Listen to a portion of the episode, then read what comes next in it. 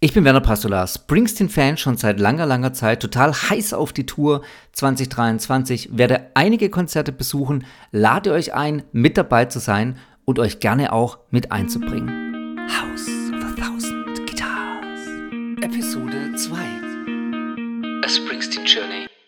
Ey, ey, ey, seit dem letzten und ersten Hallo ist dann doch das eine oder andere passiert, worüber es sich lohnen könnte, ein paar Worte zu verlieren. Zum einen wurde von Bruce Springsteen nicht nur ein neues Album angekündigt, sondern inzwischen schon veröffentlicht, Only the Strong Survive, ein Album mit 15 Covern von Soul-Klassikern. Zum anderen erschien im Reklam Verlag das Büchlein Bruce Springsteen 100 Zeiten von Markus S. Kleiner. Fangen wir an mit Only the Strong Survive. Der Singer, Songwriter und Gitarrist Bruce Springsteen hat hier keinen der Songs geschrieben und spielt hier auch keine Gitarre. Er singt, und zwar ausschließlich. Die Tracks wurden quasi komplett von Ron Anillo eingespielt, dem als Credits Drums, Bass, Percussion, Gitarre, Vibes, Piano, Orgen, Glockenspiel, Keyboards, Background Vocals, Farfisa zugewiesen werden. Die E Street Horns sind zwar noch dabei und es scheint auch echte Strings zu geben und noch ein paar Backing Vocals, aber die wesentlichen Elemente kommen eben alle von Ron Anillo. Und ein wenig hört man das den Aufnahmen auch an. Man hört ihnen an, dass alles ein bisschen steril oder synthetisch klingt. Schon korrekt, aber die Persönlichkeit, die durch das Zusammenspiel von verschiedenen Charakteren entsteht, diese, dieser besondere Vibe, der fehlt hier. Es klingt alles korrekt, es klingt alles gut, aber es klingt irgendwie eben auch, ich wiederhole mich, leicht synthetisch.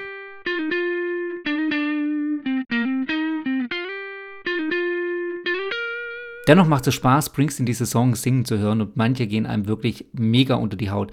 Nicht nur bekanntere Stücke wie Night Shift, die man über Springsteen nochmal ganz neu entdecken kann, auch den Titelsong Only the Strong Survive, die Vorabnummer Don't Play That Song, insbesondere auch den Dreierpack When She Was My Girl, Hey Western Union Man und I Wish It Would Rain, sowie über Songs The Sun Ain't Gonna Shine Anymore oder What Becomes of the Broken Hearted sind schon sehr, sehr bemerkenswert. Hm, hm.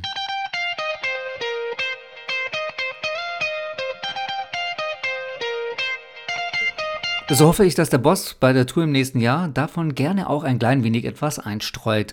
Mit der E-Street Band im Rücken könnten diese Stücke bestimmt an Tiefe, an Persönlichkeit, an Besonderheit nochmals gewinnen aber auch schon so. Danke für dieses Album. Meine Seele hat es durchaus gestreichelt.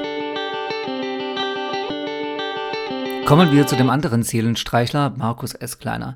Das, was er mit dem Buch Bruce Springsteen, erschien im Reklam Verlag, 100 Seiten veröffentlicht hat, ist schon sehr, sehr besonders. Über Springsteen wurden schon viele Bücher geschrieben, aber keines wie dieses.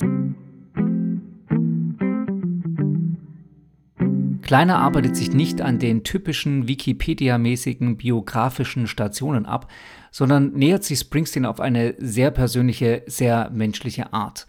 Er schreibt darüber, wie er selbst Fan wurde. Er schreibt über die Magie der Nacht, die in vielen Springsteen-Songs eine ganz besondere Rolle spielt.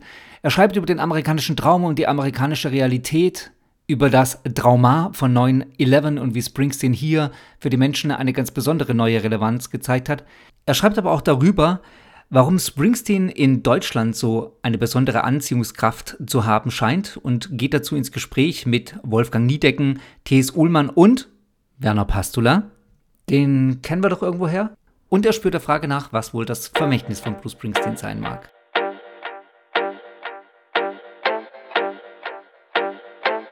Nach jedem Kapitel gibt es eine Musikpause mit fünf Tracks, die ausgewählt helfen soll, nochmal nachzuspüren, worüber es eigentlich zuvor im Kapitel ging. Und insgesamt wird das Buch begleitet durch eine exzellent kuratierte Playlist, die man sowohl als Songs oder auch als Videos auf Spotify oder YouTube genießen kann.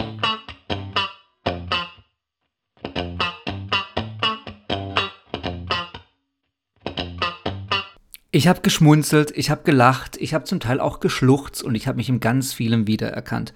Nicht nur in dem Kapitel, in dem Werner Pastula zu Wort kam.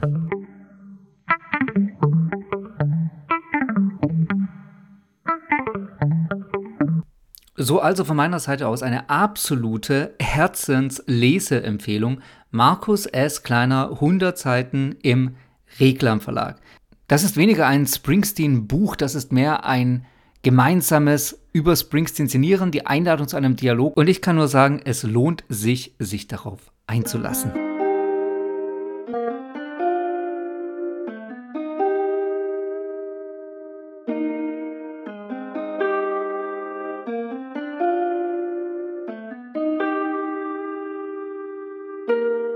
Und wie ist das mit dir?